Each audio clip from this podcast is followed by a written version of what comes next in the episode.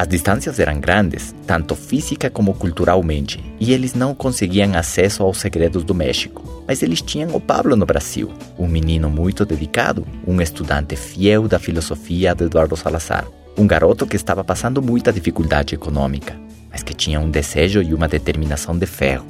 Um menino que se recusava a se deixar vencer pelas circunstâncias. Eu sempre fui muito persistente. Na luta da vida não vence quem bate mais forte, e sim quem resiste e continua.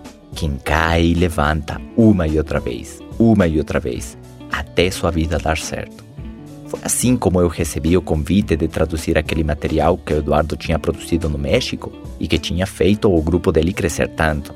Eu mal imaginava o que isso representaria em minha vida. Todas as peças do quebra-cabeças hoje ficam claras. Eu tinha uma missão com o Brasil, uma grande tarefa de grande impacto positivo para uma indústria inteira, para um país de milhões e milhões de pessoas. Tudo está claro hoje, olhando para trás, o porquê eu escolhi o Brasil, porque fui para lá mesmo sem falar português. Eu iria me tornar a voz que milhares de pessoas escutam pela manhã, que acompanha eles nas ruas, nas suas viagens de carro, que encoraja e anima depois de um dia ruim. Sempre soube que Deus tinha o controle desde o início e ele sabia do meu propósito. Finalmente, a primeira coletânea Mentalidade foi produzida em exclusiva para o grupo da família Fujihara. E por vários fatores, eu tive que voltar ao meu país. Eu não tinha um visto de permanência no Brasil e meu mentor Eduardo Salazar me diz que a economia do Equador estava boa.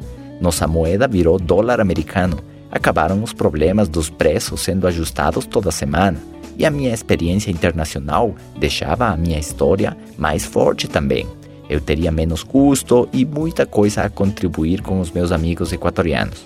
O interessante foi que esses CDs começaram a ser pirateados, e muito. Tanto que quando eu voltei em 2004 a morar no Brasil, mais de 200 mil pessoas já tinham escutado aqueles áudios e o negócio dessa empresa de multinível se multiplicou por 10. Novos líderes surgiram e os princípios ensinados nesses áudios pelo Eduardo Salazar revolucionaram a indústria inteira para sempre. Enquanto isso, a minha vida e o meu negócio também mudaram drasticamente. Cheguei ao topo daquela empresa de multinível fazendo parte do 0,01% dos maiores líderes, e isso fez com que a minha voz não fosse apenas a de um tradutor de um treinamento, e sim de alguém que aplicou esses princípios em sua própria trajetória para conquistar o seu próprio sucesso.